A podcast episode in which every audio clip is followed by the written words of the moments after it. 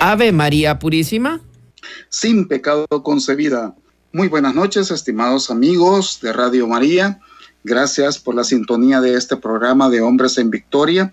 Estamos un lunes más entrando a la intimidad de su hogar para poder compartir con ustedes un tema que fortalezca nuestra fe, que fortalezca el amor a nuestro Señor Jesucristo, el amor a Dios y el amor a nuestra iglesia. Es un tema bien importante porque todos estamos llamados a esto. De hecho, en los evangelios de estos últimos dos domingos, eh, la iglesia pues nos ha invitado a poder ser partícipes del proceso de salvación al que Cristo nos llama a cada uno, a ser misioneros, a entregar nuestro tiempo, nuestra voluntad, nuestro corazón y nuestro amor a la propagación del Evangelio. Así que en sintonía a estos evangelios que hemos estado oyendo en estos últimos domingos, traemos un tema muy, muy importante para ustedes que necesitamos como poder profundizarlo, poder eh, desmenuzarlo para poder entenderlo y vivirlo y que nosotros podamos hacer un buen papel dentro de nuestras comunidades de, la iglesia y eh, principalmente en las comunidades de nuestro hogar, de nuestra colonia, de nuestro barrio, de nuestro pueblo, de nuestra ciudad. El tema de esta noche es ¿qué es ser un apóstol? En la religión cristiana, los apóstoles son los hombres escogidos por Jesús de Nazaret para que fueran pescadores de hombres, es decir, para multiplicar su presencia y propagar su mensaje. Un apóstol es un propagador o un predicador de la doctrina bíblica, de la fe cristiana y del poder y del amor de Dios. Es un evangelizador que tiene la misión de predicar a Jesucristo, su obra redentora, su vida, su muerte y su resurrección. En otras palabras, ser apóstol, hermanos, es ser testigos de todas las maravillas de Cristo. Es ser testigo del Hijo de Dios, de todo lo que nos ha prometido a través de la entrega, la propagación del amor de Dios a todos los hermanos que no lo conocen. Recordemos que Cristo, cuando vino su primera eh, faceta o, su primera fase para evangelización, era su propio pueblo de Israel. La palabra de Dios venía hacia su pueblo.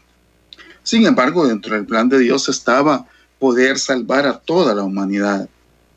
Y Cristo, pues después de haber eh, proclamado la buena nueva, porque evangelio significa buena nueva, buena noticia, Cristo fue capaz que por amor pudiera, eh, murió por nosotros en la cruz y lo hizo bajo su propia voluntad, simple y sencillamente por amor.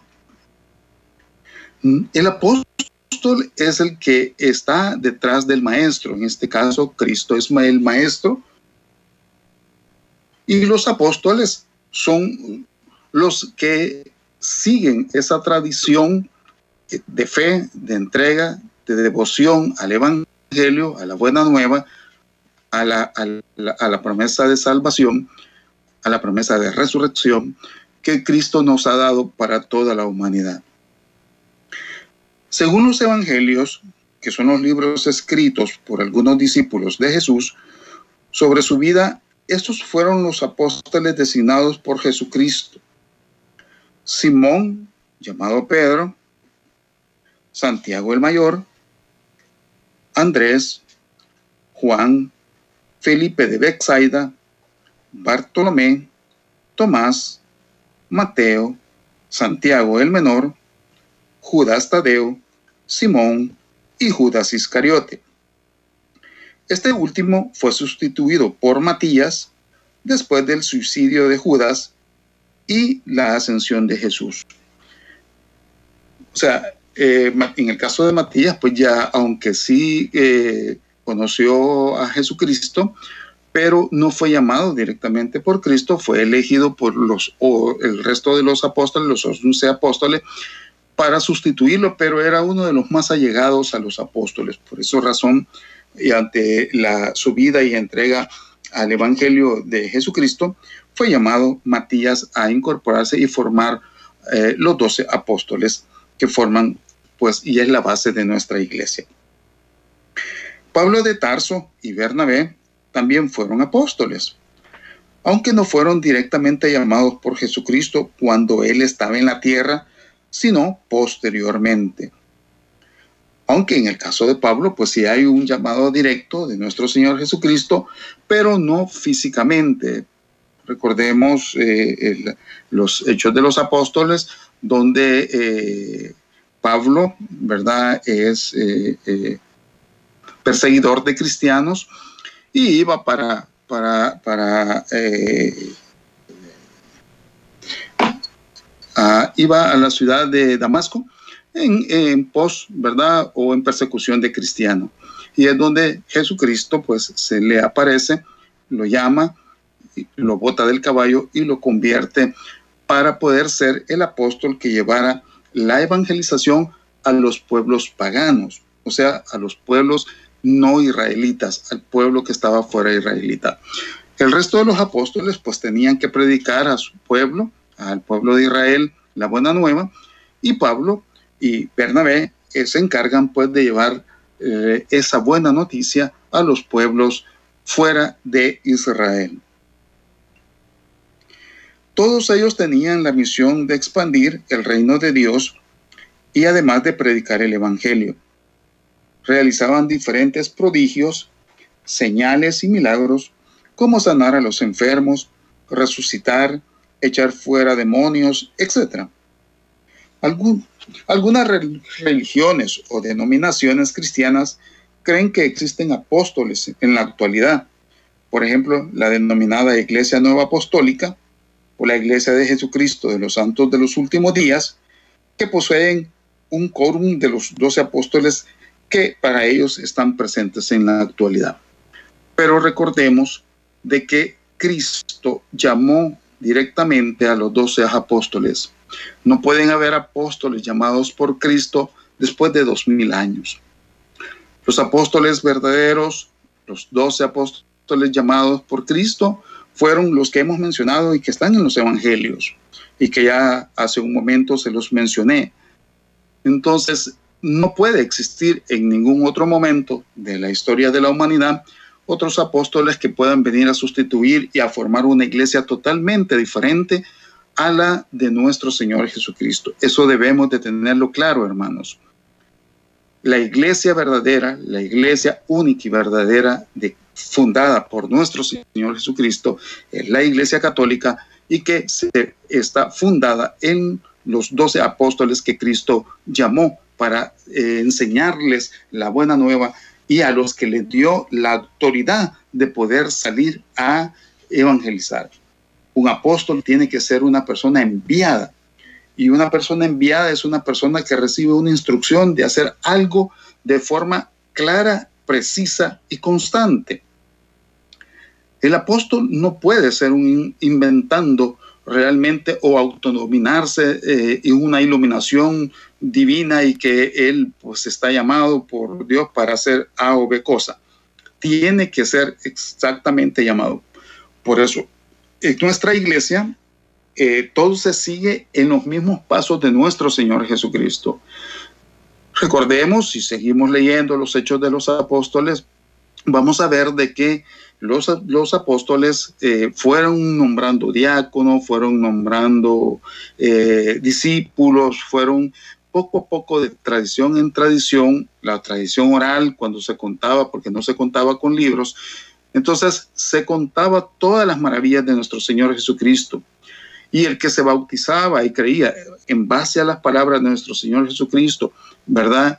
Que todo el que crea y se bautice ¿verdad? pueda tener vida eterna y que formara parte de la iglesia.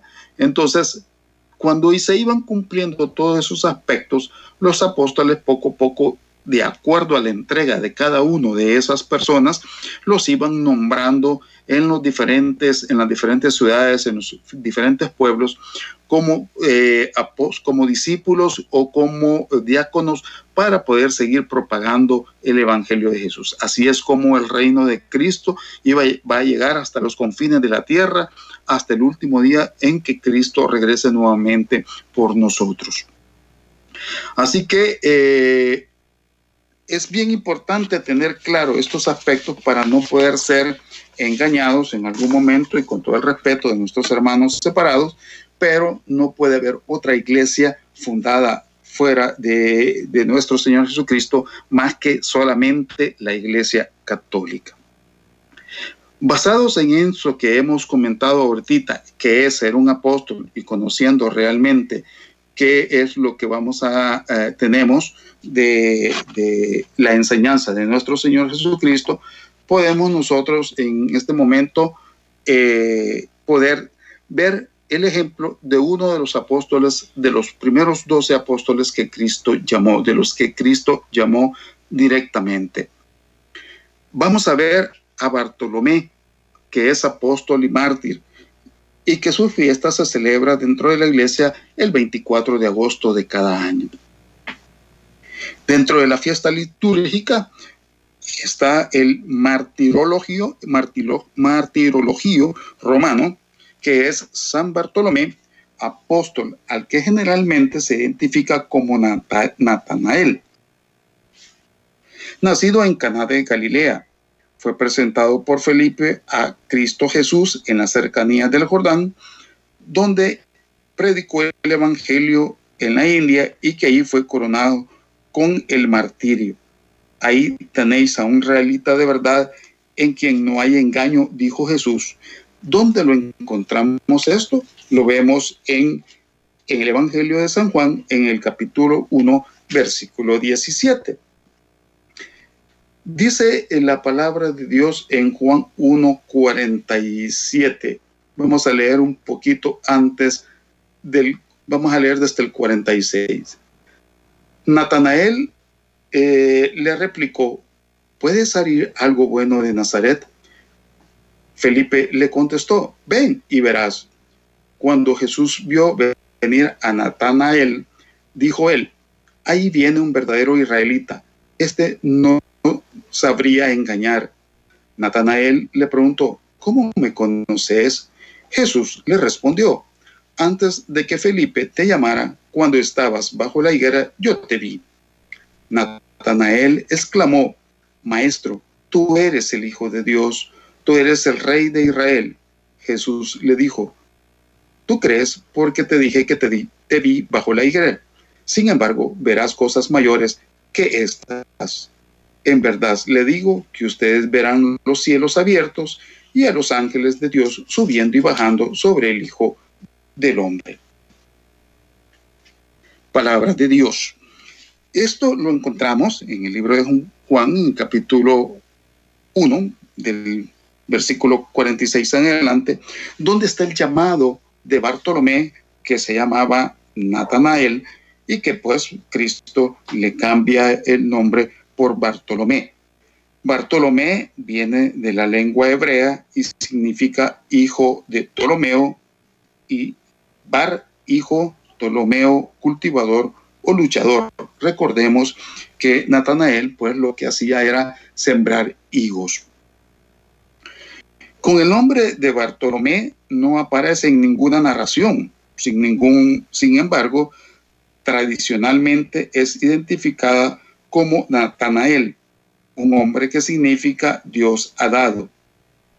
La identificación de los dos personajes se debe posiblemente al hecho de que Natanael, en la escena referida al llamado de Cristo narrada por el Evangelio de Juan, es colocado junto a Felipe, es decir, en el puesto que tiene Bartolomé en las listas de los apóstoles de los demás evangelios. Natanael o Bartolomé era originario de Caná y ahí seguramente fue testigo del primer milagro del Señor, que está en Juan 2 del capítulo del versículo 1 al 11. Era amigo del apóstol Felipe de Bethsaida. Fue precisamente el apóstol Felipe el que invitó a Bartolomé a seguir a Cristo. Es muy posible que Bartolomé, un judío muy devoto que esperaba la venida del Mesías, también fuera discípulo de Juan el Bautista. La historia narrada nos pone a Bartolomé como un apóstol muy dedicado a la palabra de Dios y sobre todo muy dedicado a la palabra y a la confianza de que iba a haber un Mesías y que él también lo esperaba. Vamos a seguir viendo la vida de Bartolomé porque nos interesa saber qué es ser un apóstol y dónde nosotros realmente debemos de comenzar a trabajar para ser un verdadero apóstol de Cristo. Vamos a una pausa musical. A Jesús con María, 107.3 FM, Radio María El Salvador.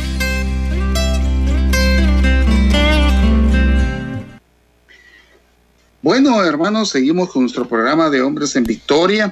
Gracias por la atención que nos presta a esta hora de la noche y sobre todo por estar en sintonía de Radio María, la radio de la Mamá María que nos cobija y nos cubre y nos protege de todo peligro, de todo mal, nuestra Madre Santísima.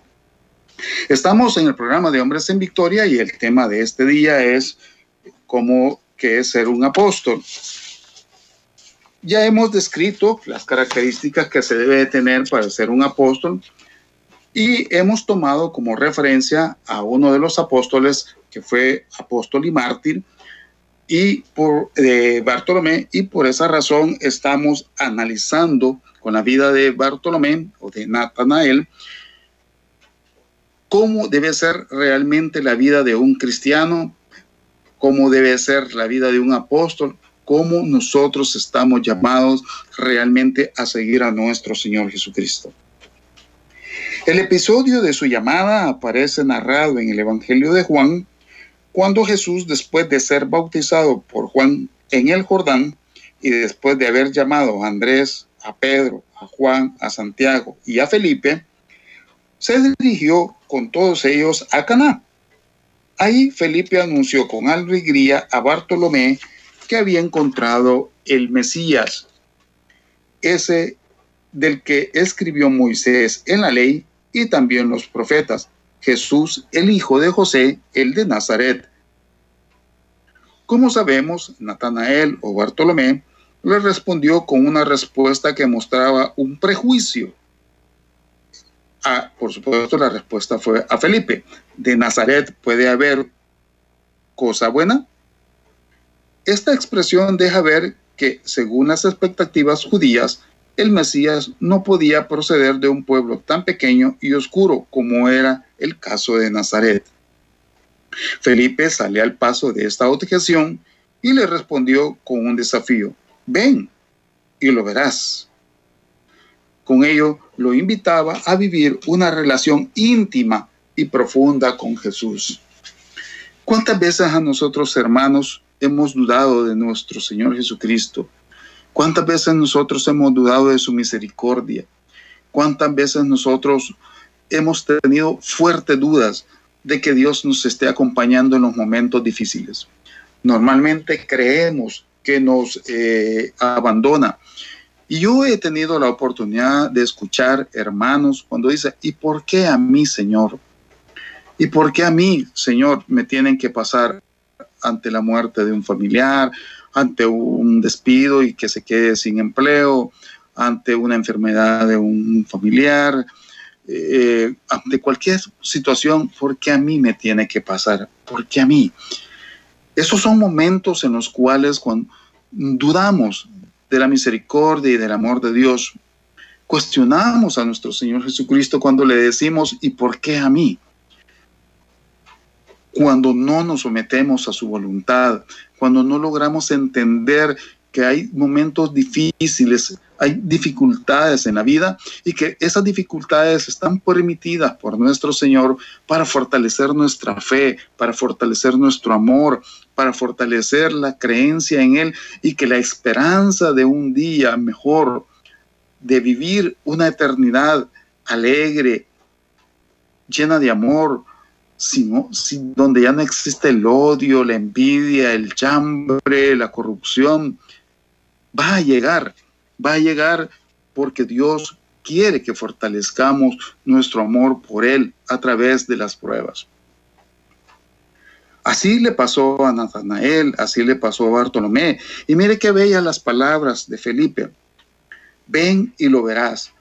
Hoy, esta noche también, hermanos, les digo yo a ustedes, si tienen dudas de Cristo, yo les digo, ven y verás, ven a conocer a mi Señor y verás Qué maravilloso es. El Señor no nos abandona en ningún momento.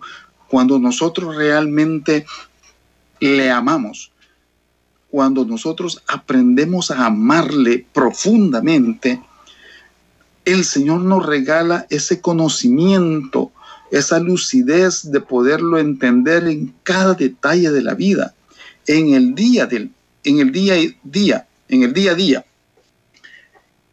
Y el Señor nos permite poder entender cuáles son sus designios, qué es lo que quiere para nosotros si nosotros logramos poco a poco entender realmente lo que el Señor quiere para nosotros. No ha sido fácil, para nadie ha sido fácil. En mi caso particular no es fácil poder entender.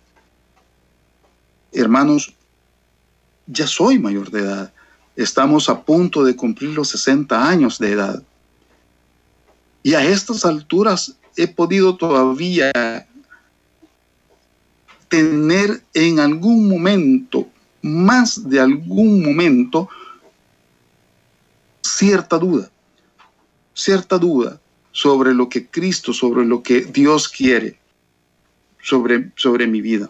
Sin embargo, también he llegado a comprender con el transcurrir de los años y el trabajar dentro de nuestra iglesia, poder comprender que realmente muchas de las cosas que estuvieron en mi pasado, el Señor las permitió para que yo no me pudiera alejar de Él.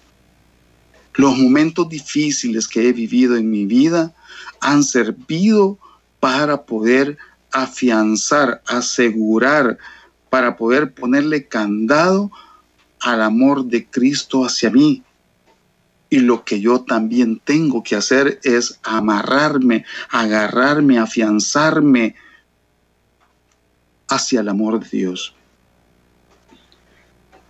Dice el Papa Benedicto XVI que esto ocurrió de una manera semejante a aquellos samaritanos que encontrando el pozo de Jacob, quisieron hablar directamente con él y al experimentar su presencia le dijeron a la mujer, ya no creemos por tus palabras, pues nosotros mismos hemos oído y sabemos que este es verdaderamente el Salvador del mundo.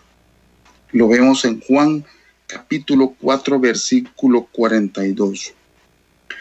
Cuando Jesús se encontró con Natanael o Bartolomé, se le acercó y le dijo, Ahí tenéis a un israelita de verdad, en quien no hay engaño. Se trata de un elogio que suscita la curiosidad de Natanael, quien replica sorprendido. ¿De qué me conoces? Cuando una persona actúa con la verdad, cuando una persona actúa con honestidad, cuando una persona actúa con transparencia, se nota, se nota, se ve, se siente. Y eso es lo que sucedía con Natanael. Era un hombre justo, como dice la palabra de Dios. Era honesto en todos sus actos, era verdadero, era transparente en su forma de pensar, en su forma de actuar, en su forma de hablar. Por lo tanto, nosotros si realmente queremos seguir a Cristo, si nosotros realmente queremos amar verdaderamente y plenamente a Cristo, Tenemos que actuar a igual que Natanael, a igual que Bartolomé. Y tenemos que comenzar siendo honestos en todos nuestros actos, siendo verdadero en todo lo que decimos, siendo verdaderos en nuestras actuaciones, siendo honestos con nuestros gestos, con nuestra mirada. Muchas veces nosotros creemos que no ofendemos a nuestros hermanos o muchas veces queremos cubrir una mentira con algún gesto, con algún ademán, con alguna mirada, aunque no es, gesticulemos ninguna palabra. Pero estamos mintiendo, sabemos que estamos mintiendo. El hombre justo, la mujer justa, es toda aquella persona que actúa con honestidad, con transparencia en todos sus actos, total y plenamente en todos sus actos, por muy sencillos que sea.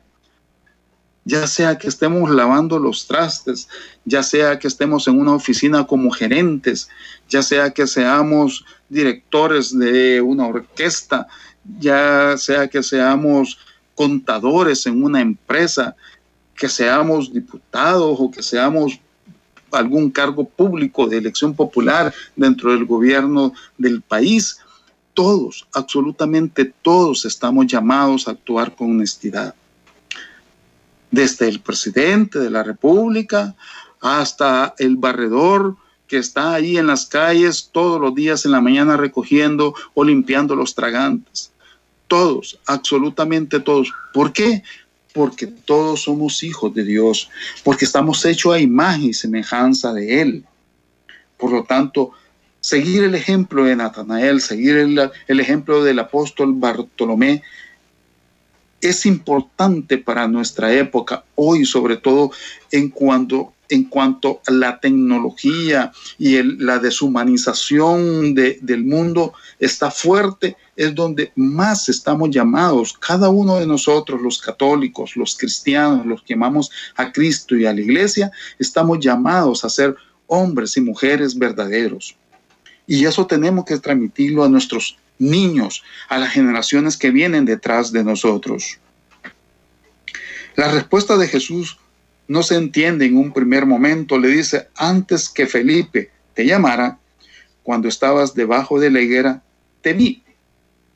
El Papa Benedicto XVI señala que hoy es difícil darse cuenta con precisión del sentido de estas últimas palabras. Según dicen los especialistas, es posible que, dado que a veces se menciona a la higuera como el árbol bajo el que se sentaban los doctores de la ley para leer la Biblia y enseñarla, quizás está aludiendo a este tipo de ocupación desempeñada por Natanael en el momento de su llamada. De todos modos, lo que más cuenta en la narración de Juan es la confesión de fe que al final profesa Natanael de manera límpida. Rabí, tú eres el Hijo de Dios, tú eres el Rey de Israel. Qué palabras más bonitas surgen, por supuesto, inspiradas por el Espíritu Santo, pero nacen del corazón de Natanael, salen de forma espontánea.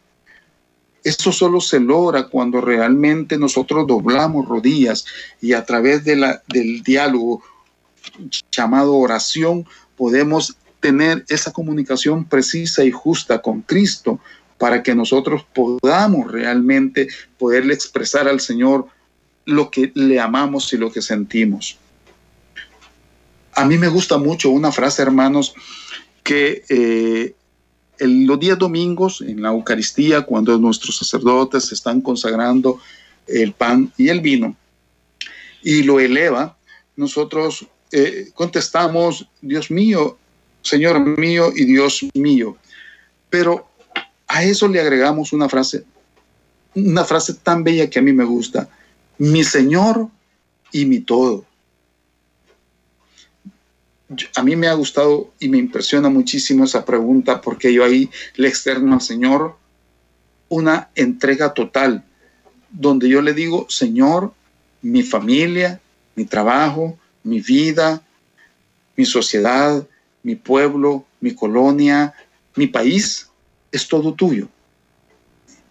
Y ahí le digo al Señor, Dios mío y Señor mío, mi Dios y mi todo.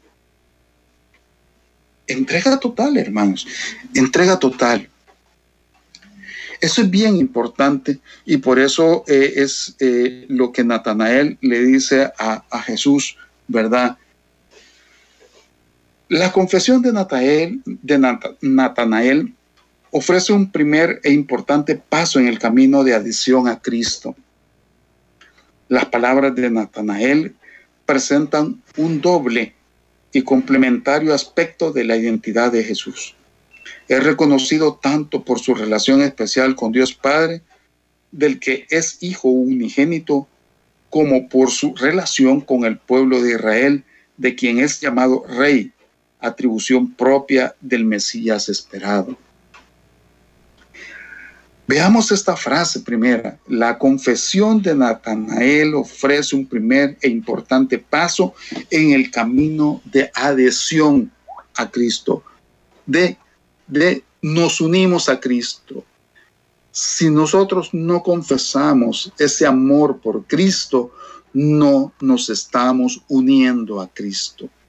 Por supuesto que esa confesión tiene que salir de lo más profundo de nuestro corazón, después de haber tenido ese encuentro personal con Cristo y poderle decir, Señor, mi Dios y mi todo.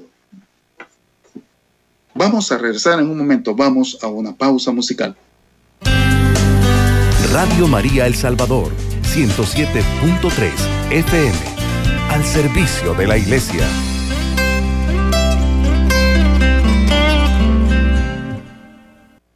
Ok.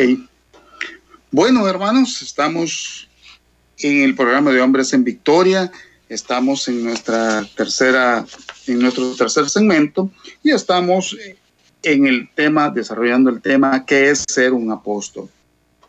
Estamos, hemos tomado pues de ejemplo la vida de Bartolomé, de San Bartolomé, que fue apóstol y mártir hemos venido viendo toda la relación que Bartolomé ha tenido con Cristo y esa amistad grande que tenía con Felipe, con San Felipe, y que realmente pues lo lleva a una entrega total, desinteresada hacia Cristo. Y qué bueno cuando nosotros realmente le entregamos todo a nuestro Señor Jesús. Por eso Jesús le contesta a Natanael, ¿verdad? Y le dice, porque te dije, te vi debajo de la higuera, crees, pero cosas más grandes todavía les aseguro que verán el cielo abierto y a los ángeles de Dios subir y bajar sobre el Hijo del Hombre.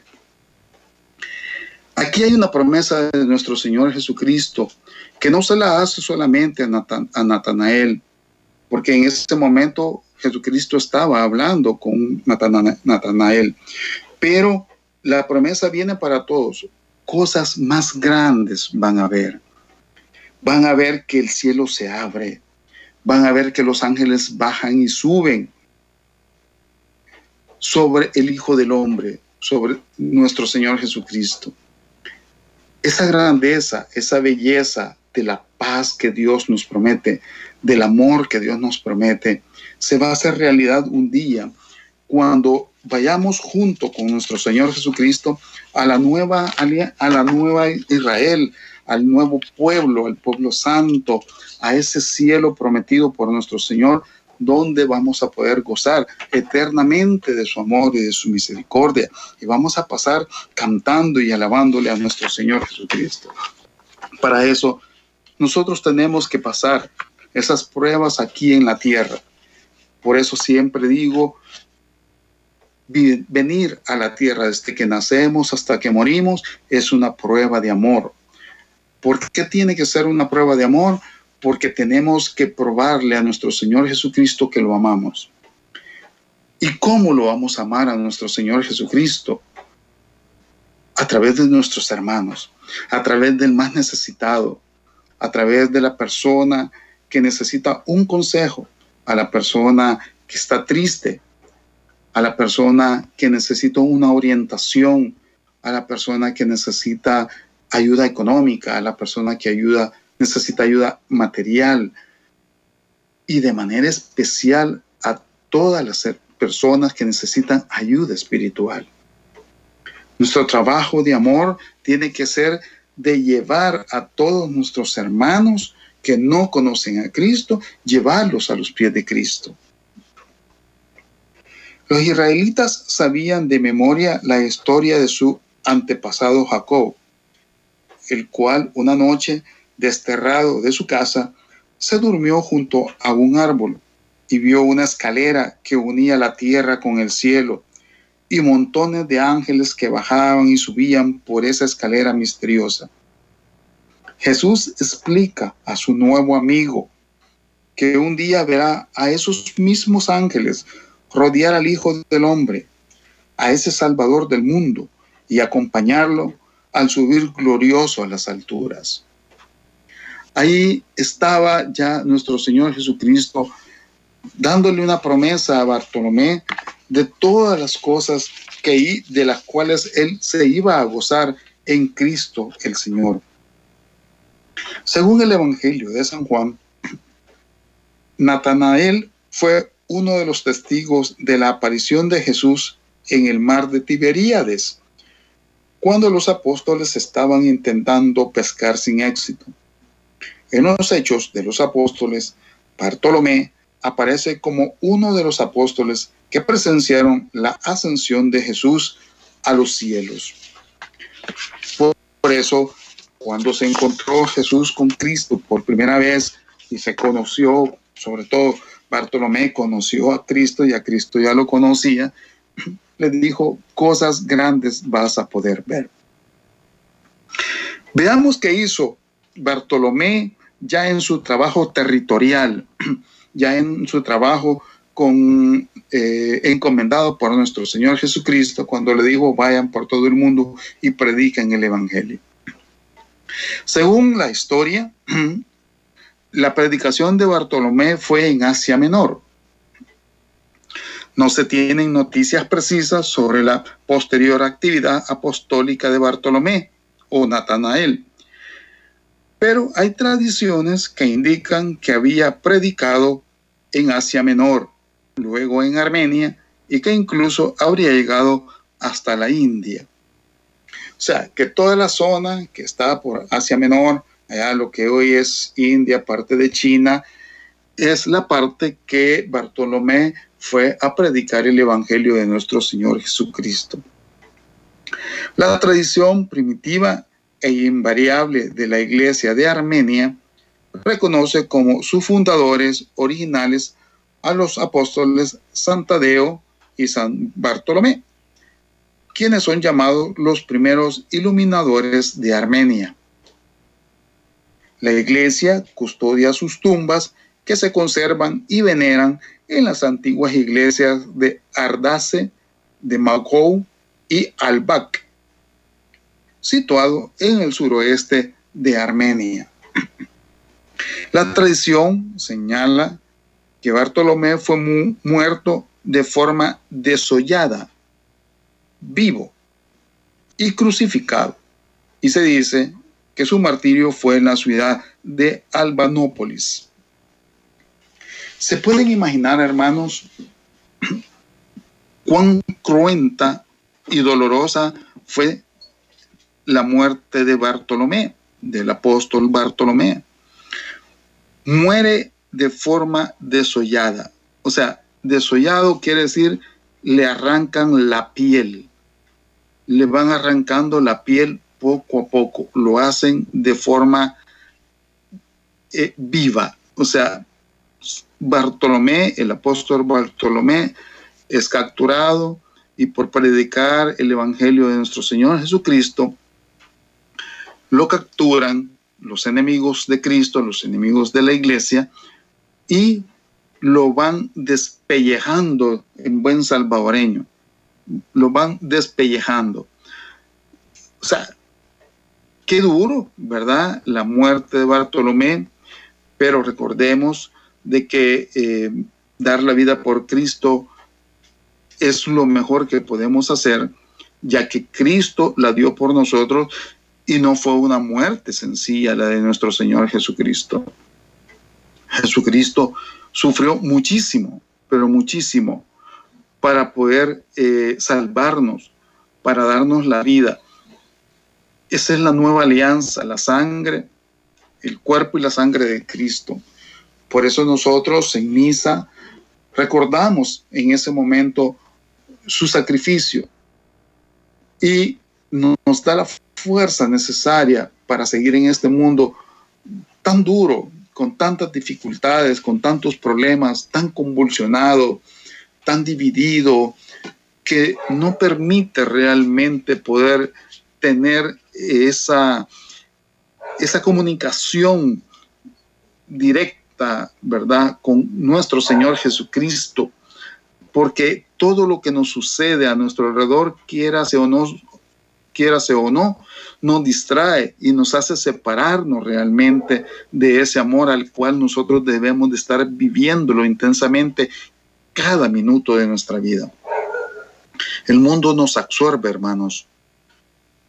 La tecnología, eh, la vanidad, el consumismo, el materialismo, las diferentes corrientes filosóficas eh, nos distraen totalmente del objetivo principal de todo ser humano que es Cristo.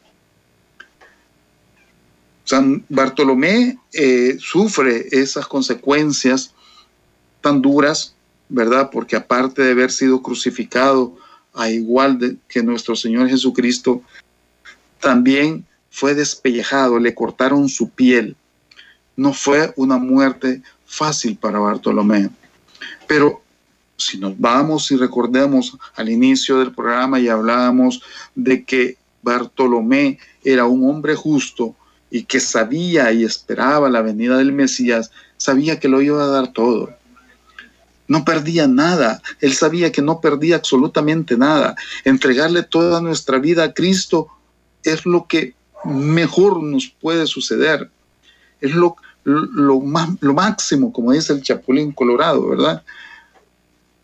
O sea, tenemos, hermanos, que entregar nuestra vida a Cristo y llegar hasta el punto de ser posible de entregar nuestra propia vida. Todo por amor, por amor a Él a través de nuestros hermanos, por defender al más pobre, por ser justo, por defender la justicia, por ser para eh, ser complemento de Cristo en este mundo tan difícil, tan dividido. Así que, hermanos, hemos visto en este programa de este día que es ser un apóstol. Ser un apóstol es vivir a la par de Cristo, es conocer a Cristo, es entregarnos a Cristo y es sobre todo entregar nuestra vida a Cristo. Nuestra vida puede ser entregada con nuestro trabajo en el día a día, con nuestros quehaceres, ¿verdad? No importa que seamos o estemos barriendo una calle o que estemos al frente de una empresa, todos nuestros actos tienen que estar en base a nuestro Señor Jesucristo. Muchas gracias, hermanos, por habernos acompañado esta noche en su programa de Hombres en Victoria. Los esperamos en la próxima edición de Hombres en Victoria con otro tema tan interesante para fortalecer nuestra fe. Agradecemos su sintonía. Feliz semana. Alabado sea Jesucristo. Con María por siempre sea alabado. Radio María El Salvador, 107.3 FM. 24 horas.